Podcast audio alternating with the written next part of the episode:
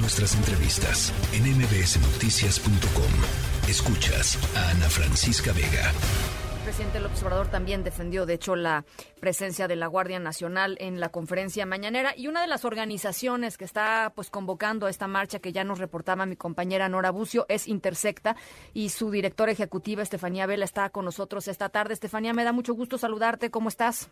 Igualmente un gusto estar aquí contigo, muchas gracias. Estamos en, efecto en Intersecta apoyando la marcha, este que es un esfuerzo mucho más grande, eh, sobre todo movidas por la preocupación, ¿no? Entiendo ahorita y, de los clips que están poniendo en las entrevistas eh, que las autoridades se han movido como nunca, digamos, a justificar por qué es necesario el despliegue de la Guardia Nacional y los beneficios.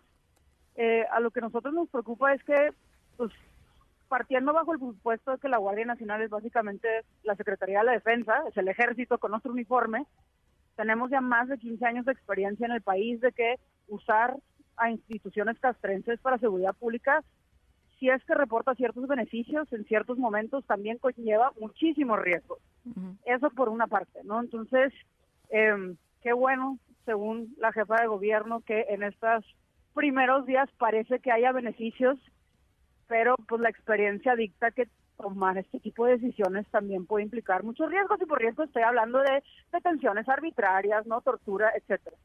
Lo segundo que nos mueve es como lo que todo indica que es un asunto de mantenimiento, es un asunto de inversión en transporte público, e, es un asunto de, de apostarle a, a políticas que las personas necesitan para poder vivir su día a día.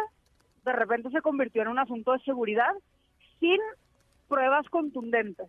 ¿no? Creo que este cambio en la conversación pública de ser un tema de inversión de recursos públicos en el metro, eh, de repente ya estamos otra vez discutiendo la militarización. Esa es una segunda cosa que nos preocupa, ¿no? Y dices, a ver, ¿cuántos asuntos que podrían ser cuestión de inversión de recursos, que podría ser cuestión de rediseño de instituciones, que podría ser cuestión de afinar o mejorar ciertas políticas, de repente hay una hipótesis de que es posible que a lo mejor quizás sea una acción concertada y eso es suficiente para convertirlo en un tema de seguridad y para movilizar un despliegue histórico de soldados.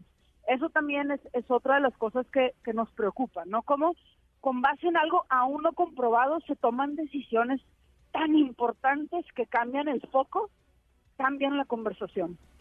Ahora, eh, yo, quisiera nada más eh, dos cosas puntualizar. La primera es, se apoyan, digamos, estos argumentos y estas decisiones, Estefanía, en eh, algo que hemos platicado tú y yo aquí en este espacio muchas veces y con más personas, por supuesto, que es, pues, en el apoyo popular a la presencia de las Fuerzas Armadas. Y, y, creo que aquí es, digamos, le dan en el clavo porque, pues, finalmente hay poca eh, hay poco rechazo generalizado, digámoslo así, y la gente se siente más segura con, con, los militares cuando les preguntan, y, a, raíz de eso, pues toman estas decisiones, ¿no? Completamente de acuerdo, y creo que es muy entendible el sentimiento de seguridad, y no es menor. Creo que muchas mujeres conocemos perfectamente lo que el miedo hace en su día a día.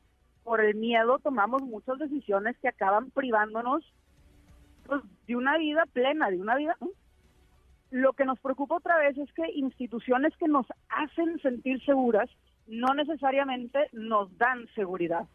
Y lo que observamos de nuevo, esto es la experiencia por eso ahorita sobre todo es esta preocupación, pero lo que observamos después de 15 años de despliegue de las Fuerzas Armadas es que fuera del sentimiento de seguridad no hay necesariamente seguridad y se generan otro tipo de daños como vulneraciones a derechos humanos y otro que estamos viendo cada vez más claro, y esto también creo que el caso del metro es un gran ejemplo, que cada vez se le transfieren más y más y más y más recursos a las Fuerzas Armadas. Entonces, este fortalecimiento de la milicia también se está haciendo en contra del fortalecimiento de otras instituciones. Y creo que otra vez, o sea, cada peso que ahorita se le va a la Guardia Nacional es un peso que se le podría estar yendo al metro y no se le va. ¿Por qué? ¿No? Bueno, pues ahí está. Estefanía, te mando un abrazo. Era importante escuchar pues parte de la voz y los argumentos que empujan eh, a la gente hoy a salir a la calle en rechazo de esta presencia de la Guardia Nacional. Te mando un abrazo y que sea un buen año, Estefanía. Igualmente un abrazo, gracias. La tercera de MBS Noticias.